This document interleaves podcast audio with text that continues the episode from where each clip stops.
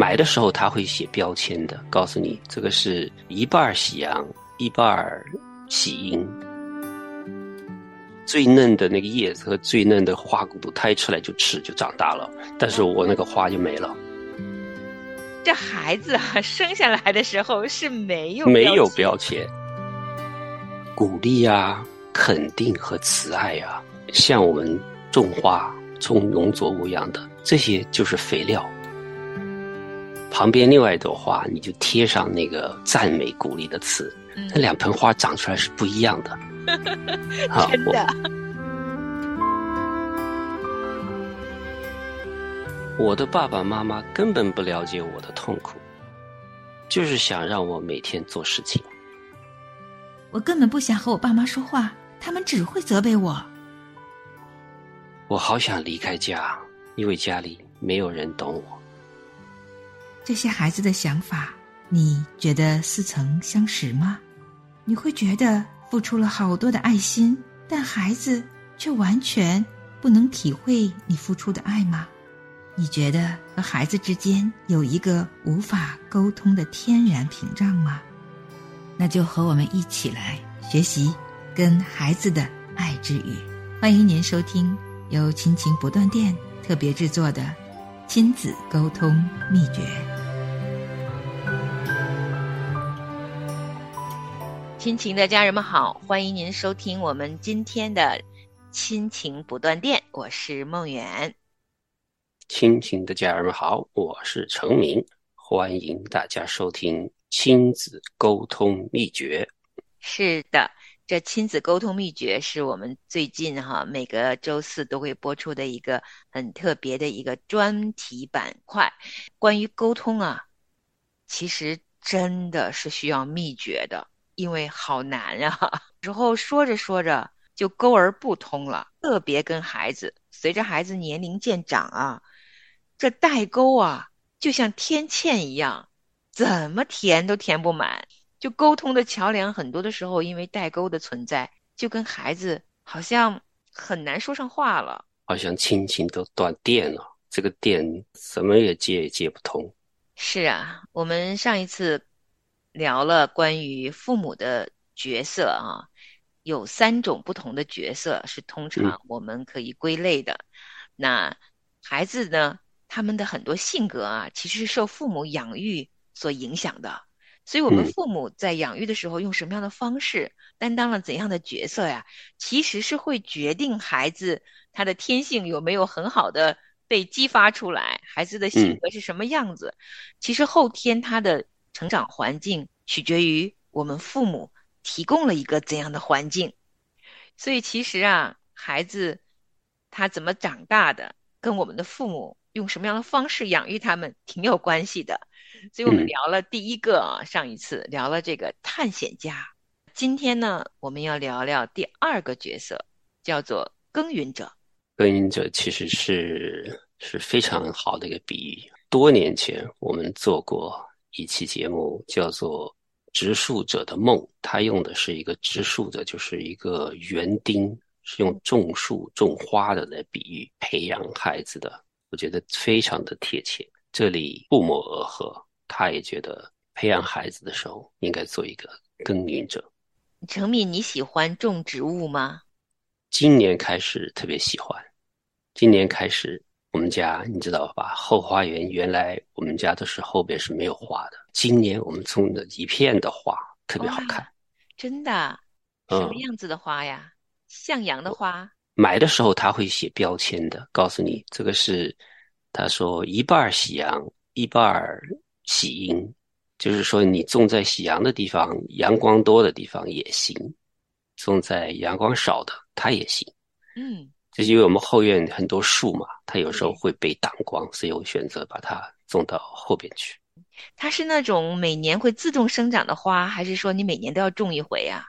每年都得换一回的。就你买来的时候，它已经是长成了花的花骨朵出来吗？对，就是已经长成花骨朵了，然后有点花骨朵还没开，然后呢就买回来。但是呢，它就是只能开春天、夏天。秋天，然后就它就没了，嗯，到明年你就得重新换。不会自动再长出来了。种了同一种的花在花园里，还是花园中有不同种的花呀？有不同种的配搭起来好看嘛？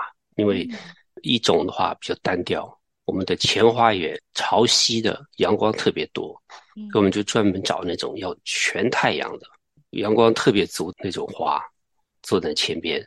大概四五种花，包括喇叭花、海棠花，还有一些花我都不知道什么名字，只是看着好看。有一小块地，很小的，站在一起配搭一下就非常好看。那你把这些花种下去的时候，会需要考量每一株花跟每一株花之间还要有空隙吗？就是要给它有一定的距离，知道说它开完之后它不会挤在一起。因为买回来的花还算是苗的时候还没张开，所以呢，过一段时间的话，它会朝外发的，嗯，然后它会越来越多的花骨朵出来，又会一直会开花，所以呢，你不能排的很挤。你买的时候真的是很小一点，是不是太单调了？后来不是，你才会它它会发，发着一堆的出来，会把那个花圃就填满了，基本上。哇，好美呀！自己种出来的花是不是看着特别漂亮？对，以前我太太也种过，我不参与，我对种花没什么兴趣的，因为有一棵树被砍了，就冻出来，我就想，哎，我去买点花来种。这个种完之后是确实是感觉不一样。我现在我知道为什么别人喜欢种花种草了。嗯，就是你会就像一个你自己的小 baby 一样的，你每天会浇水浇水，你就会去看它长多少了，然后开多少花啦。就是你看它开花的时候，那个感觉特别好。嗯，那你会去观察它的叶子有没有生虫啊？然后有没有枯叶子啊？有打理吗？有好多事儿呢。但是你如果喜欢的话，你觉得这个是个乐趣；你不喜欢的话，觉得好烦啊，需要去拔草啊，杂草一直在长，我得把它拔掉，还要施肥，去看这个花。它如果就是开谢了之后啊，你要把它剪掉，然后把资源留给其他的新的花来种。看那个叶子，如果是烂掉了、生虫子了，你得把它剪掉。玫瑰花就是高一点的，这两年长虫子了，那个叶子会黑掉、会黄掉。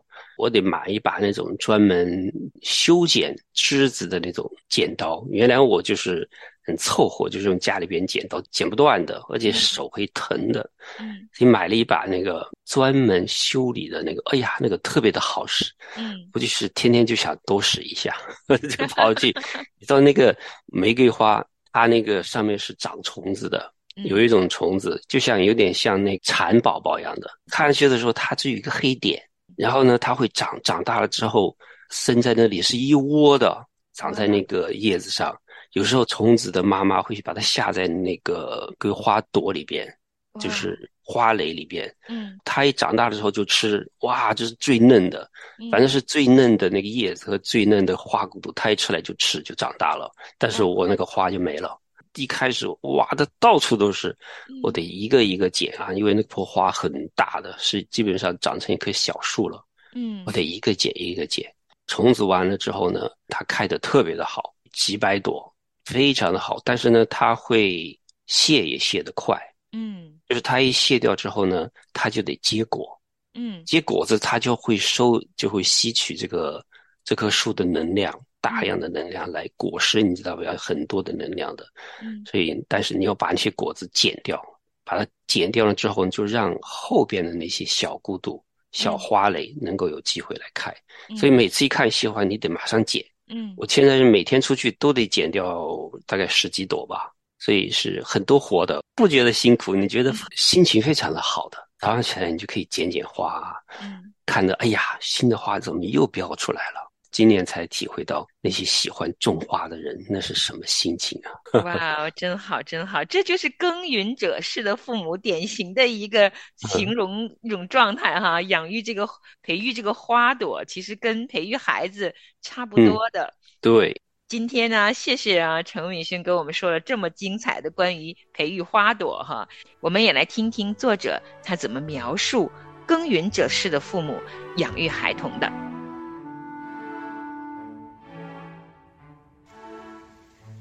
父母的角色，第二个，耕耘者式的父母。父母也像农夫。一个农夫重视每种作物的特性，他不会强求种土豆得苹果。同样，耕耘者式的父母认识到每个孩子的独特性，能够因材施教。农夫知道他能成功的种植优良作物，得益于合作关系。农夫生产中合作的概念很有用。我们知道。如果农夫不能够全身心的投入到农事生产中去，庄稼就一定长不好。这是他的责任，他竭尽全力就是为了能有好收成。农夫从事生产劳动，完全依赖于上帝赐予的阳光和雨露。即便是不信仰上帝的农夫，也清楚的了解自己能力的局限性。具有主动性的农民。希望鸭梨就是鸭梨，菠菜就是菠菜，豌豆就是豌豆，也就是我们所说的种瓜得瓜，种豆得豆。他对于所种的作物特性感到欣喜，会根据每种作物的本性，用尽一切办法来培育。虽然在种庄稼的时候，农民具有很强的主动性，但是他们。也必须学会屈从于自己无法控制的环境，在充分享受上帝慷慨恩赐的同时，他们也必须时常面对无法预知的事情。在养育子女的过程中，了解你与上帝的合作关系是很重要的。你不可能通过独立完成获得好收成。耕耘者是父母，交流时的关键词。是鼓励。如果你不能通过灌溉和耕种促进作物成长，农夫就会很快失去产业。同样，如果不能对孩子使用慈爱、肯定和鼓励的语言，你就会阻碍他的感情和精神的发育。耕耘者是父母，特别有利于赋予孩子成熟的能力和放手让他们独立。鼓励的交流方式能帮助孩子建立信心，鼓励他走自己的路，尝试新鲜事物。在失意或失败之后，给予鼓励尤其有效。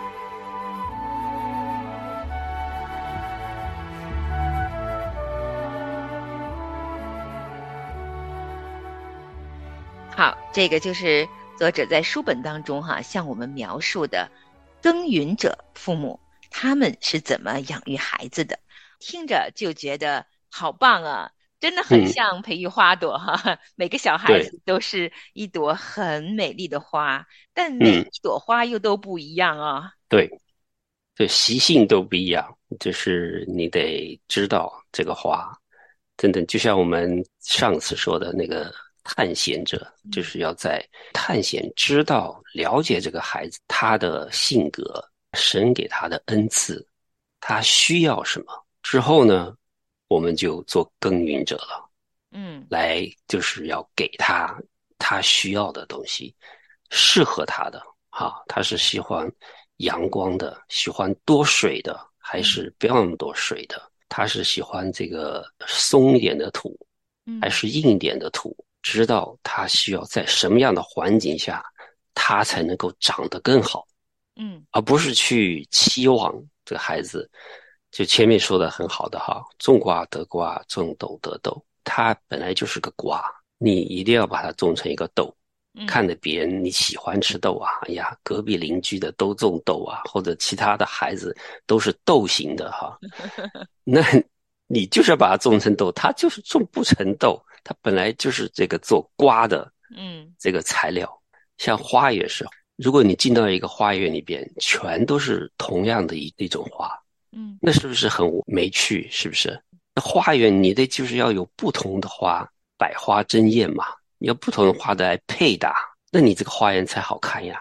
上帝创造了这么多种的花，而且上帝创造了这么多多种的不同的性格和天性和恩赐，上帝专门造的。确实。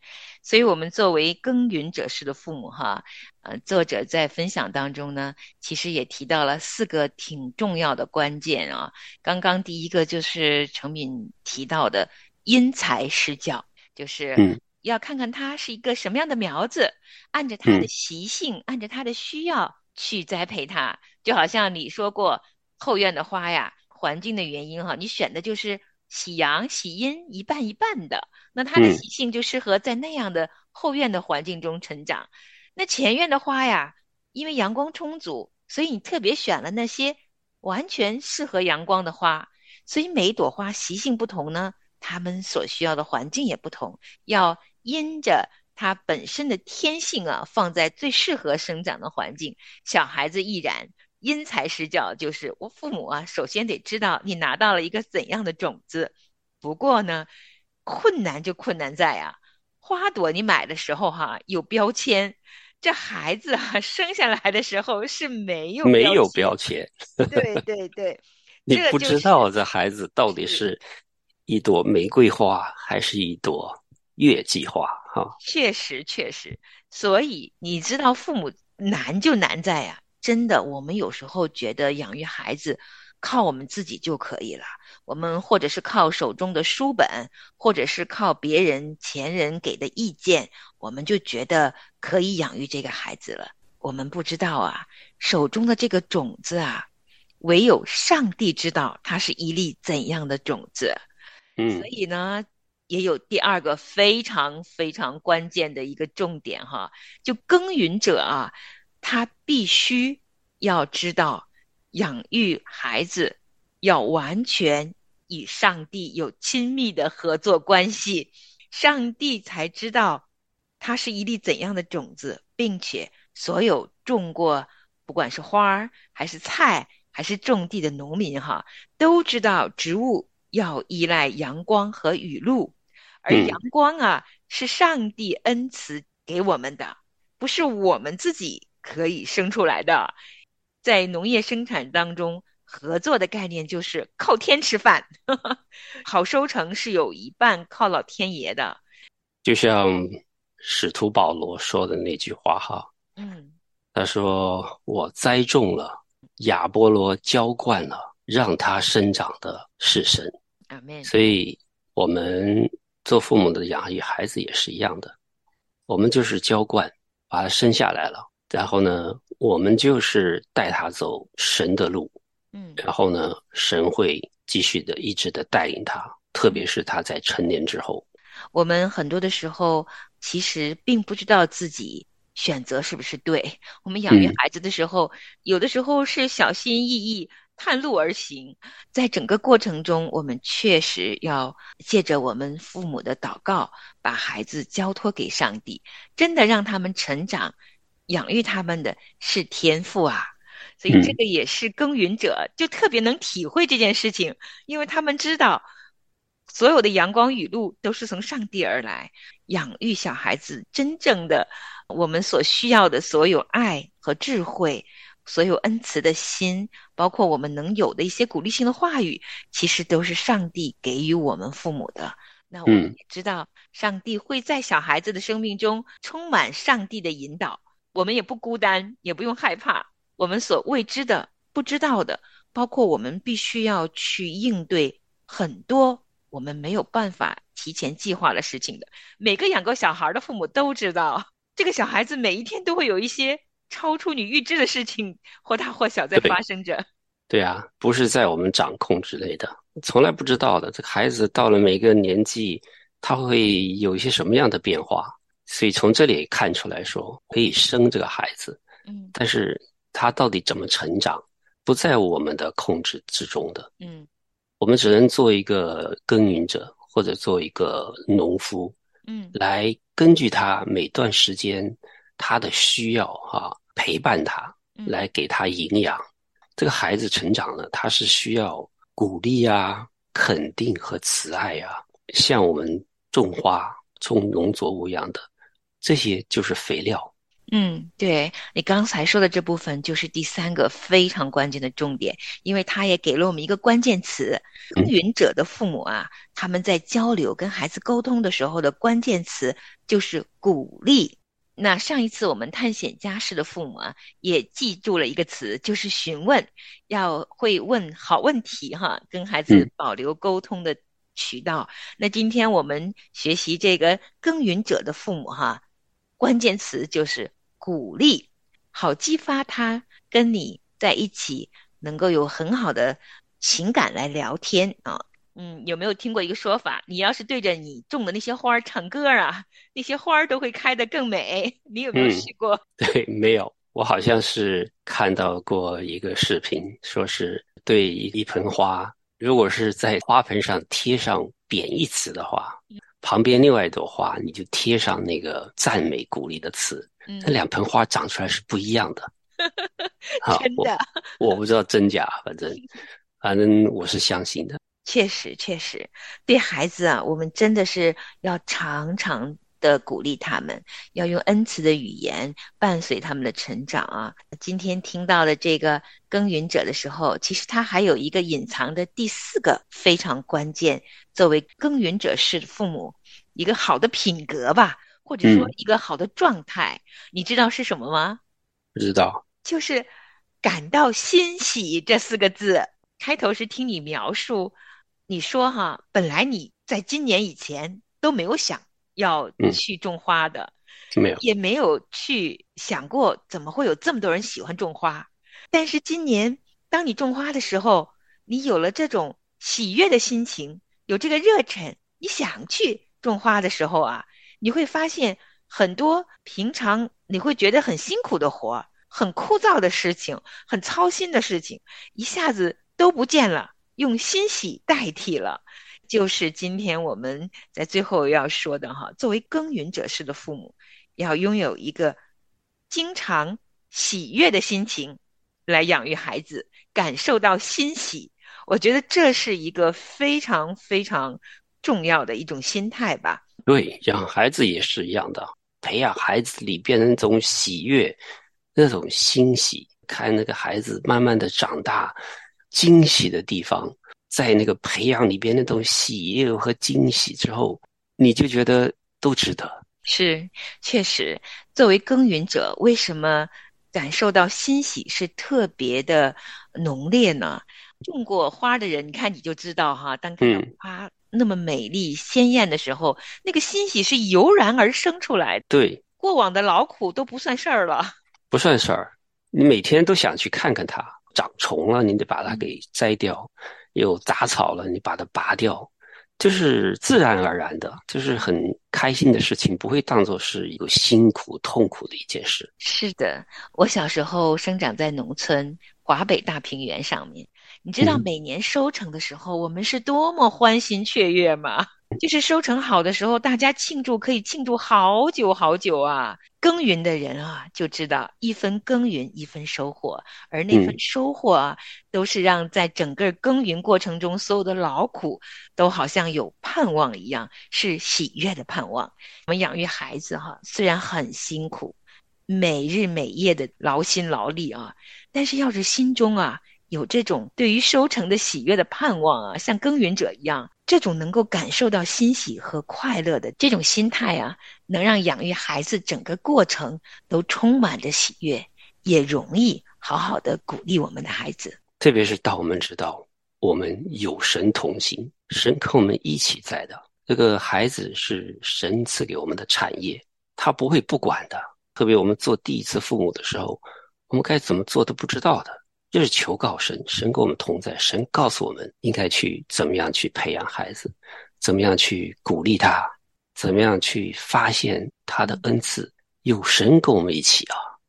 是啊，所以耕耘者的父母啊，容易欣喜，也特别容易感恩，因为凡是耕耘者都知道，所有的收成是完全仰赖于上帝的恩赐，因为他所赐的阳光雨露。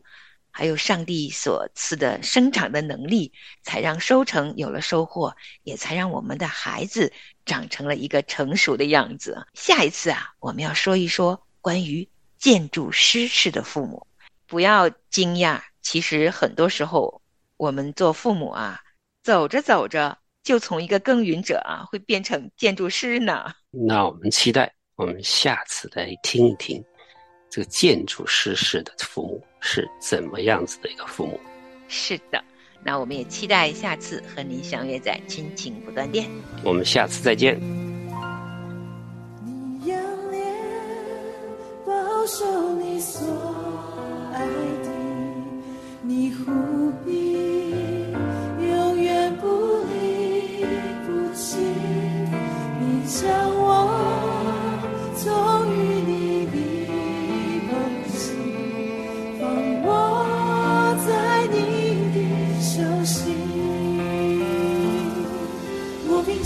信心领取你丰盛的意义，